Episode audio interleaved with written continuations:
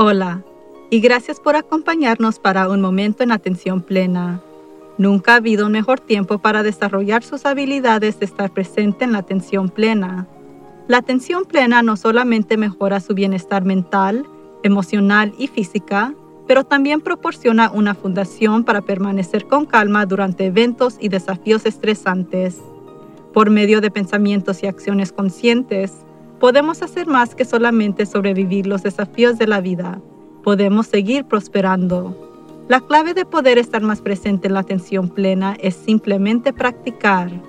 Esperemos que este podcast te proporcionará el conocimiento, la inspiración y la motivación Trabajando juntos podemos aprender y crecer de la experiencia. Entonces, vamos a comenzar.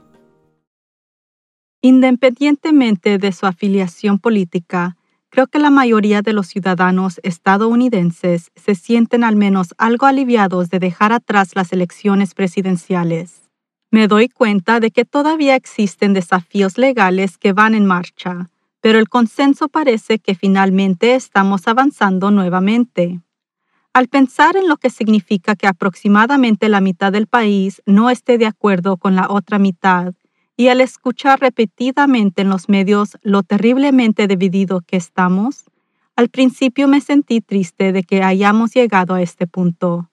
Es un poco trágico considerar cuánto mejor podríamos estar haciendo como país si estuviéramos trabajando juntos, cooperando entre nosotros y unidos para abordar los grandes problemas que enfrentamos.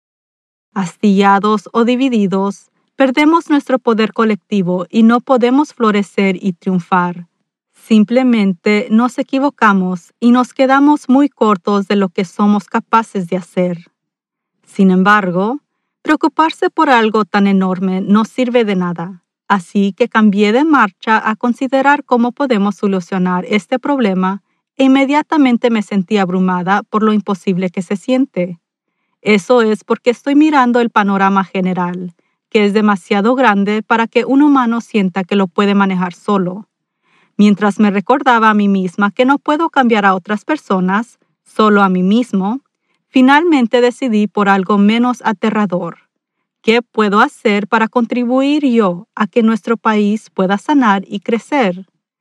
Creo que un factor que ha faltado mucho durante años, al menos en este país, que es la responsabilidad.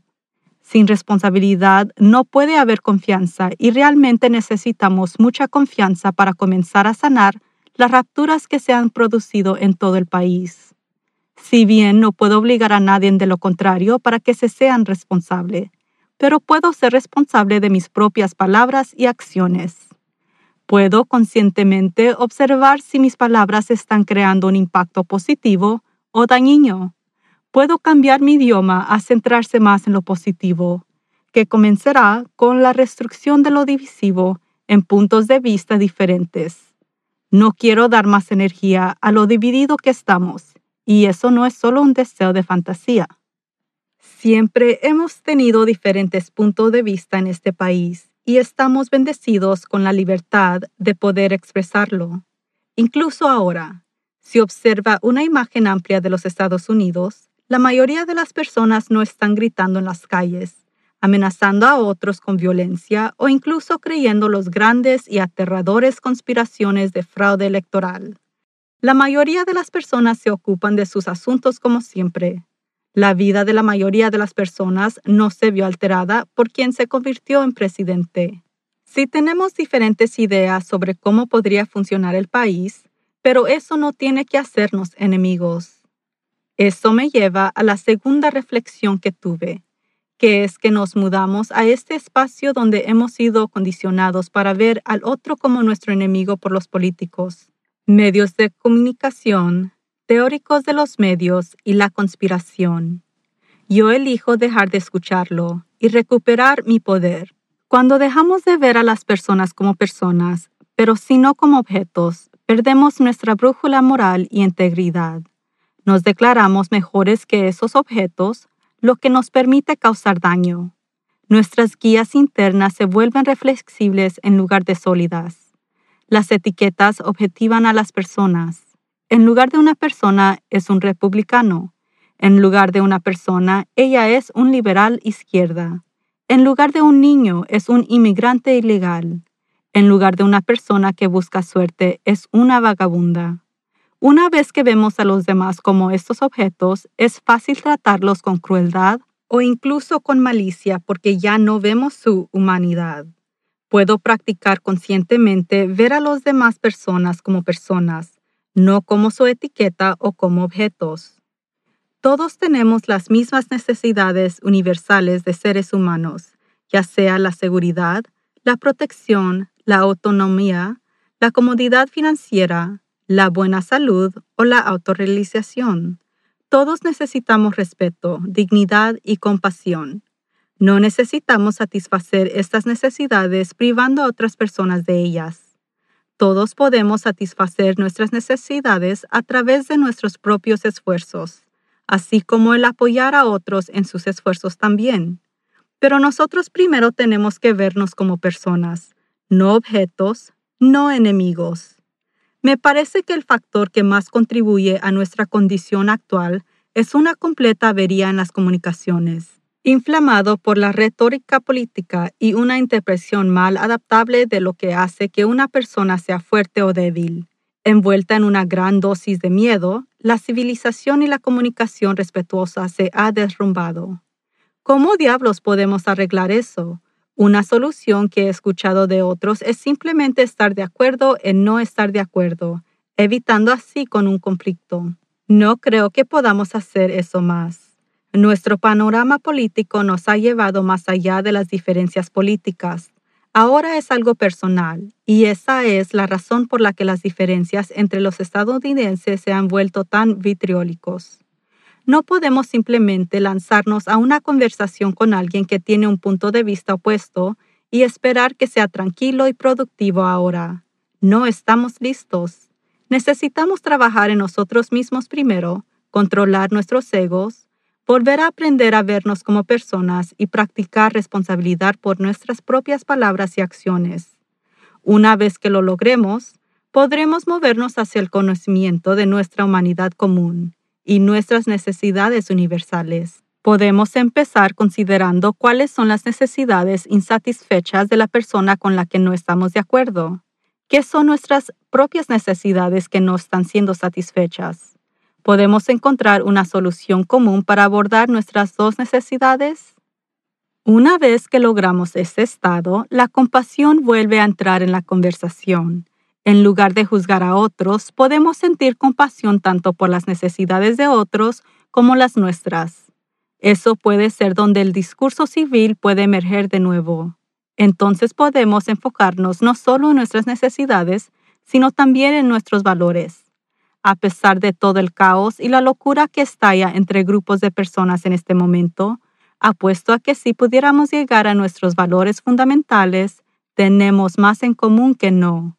Y, por supuesto, esos valores se vincularán con nuestras necesidades universales como la seguridad, protección y libertad. No olvidemos que gran parte de lo que impulsa nuestro comportamiento se basa en nuestras creencias y que tendemos a pensar que nuestras creencias son verdaderas. Las creencias son increíblemente poderosas, pero las creencias no son la verdad. Las creencias son solo pensamientos que hemos tenido repetidamente a lo largo del tiempo, muchos implantados en nuestra mente por alguien más y especialmente poderosos si ese alguien más era una persona de autoridad como un padre, maestro, ministro o líder.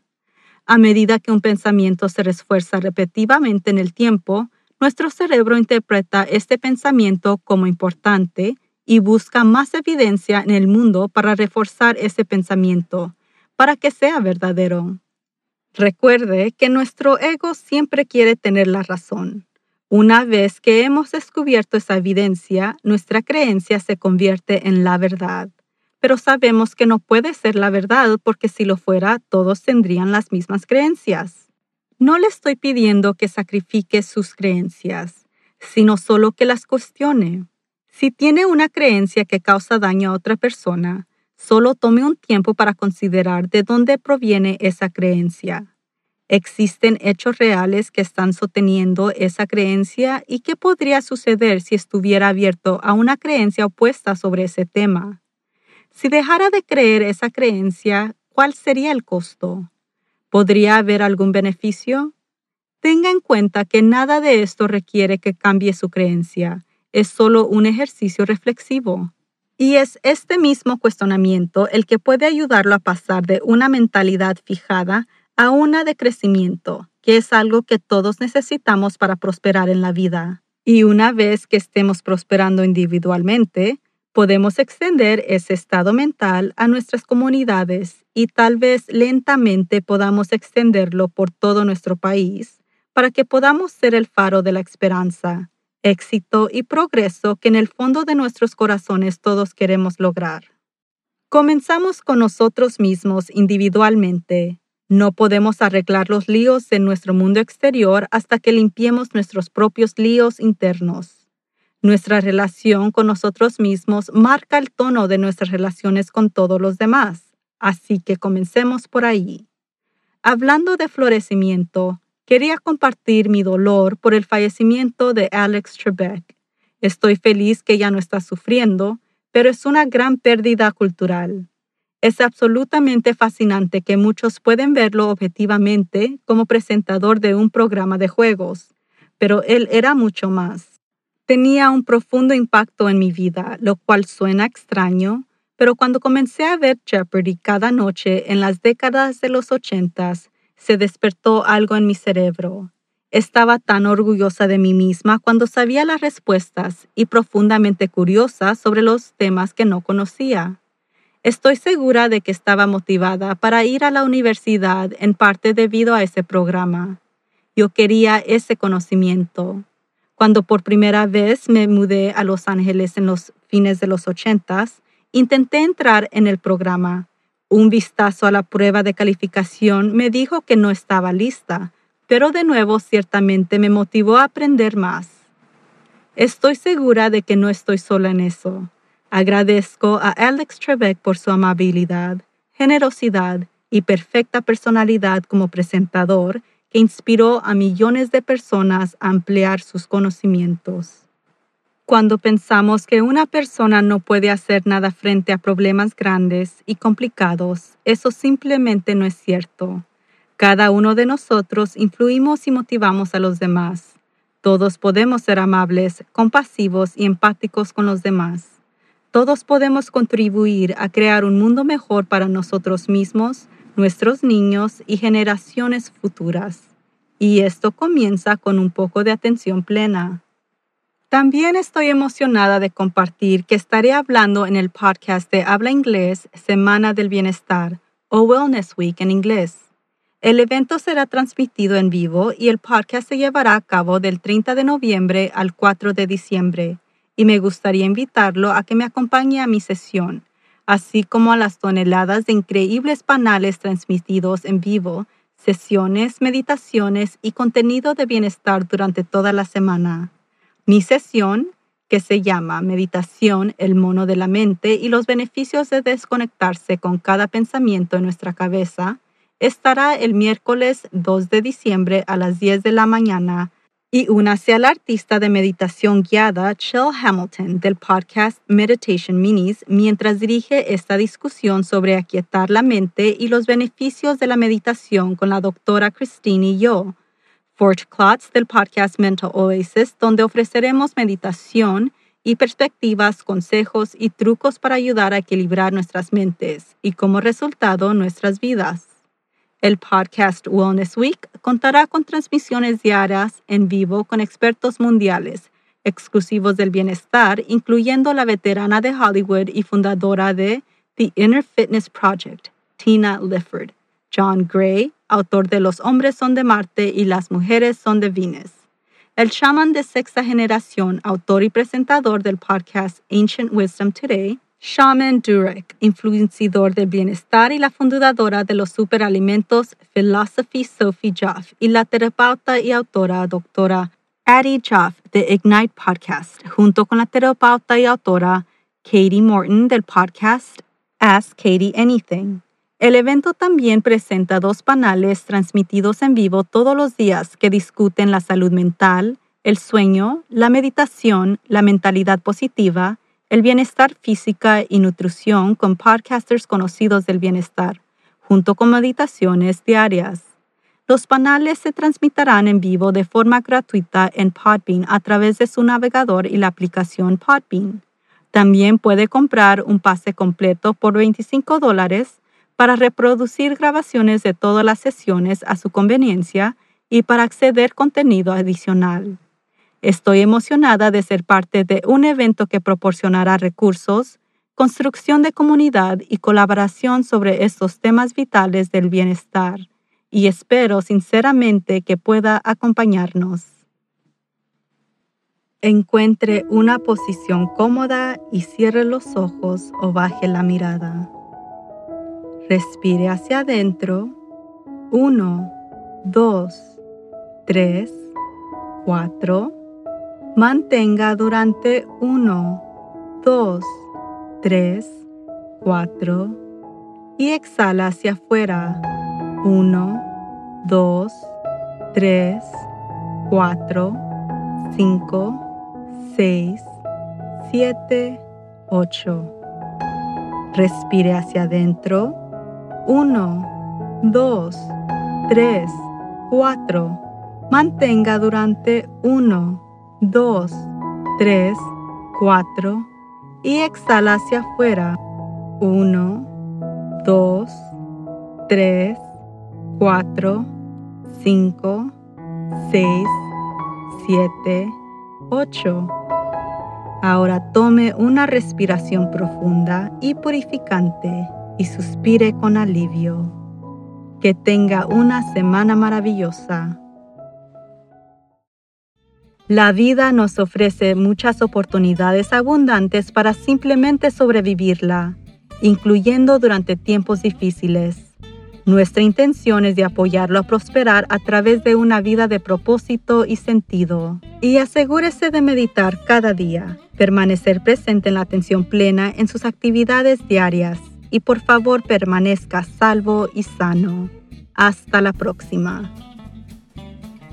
Por favor, suscríbase a Un Momento en Atención Plena con Teresa McKee donde sea que encuentre sus podcasts favoritos y por favor de calificar este podcast para que otros puedan encontrarnos.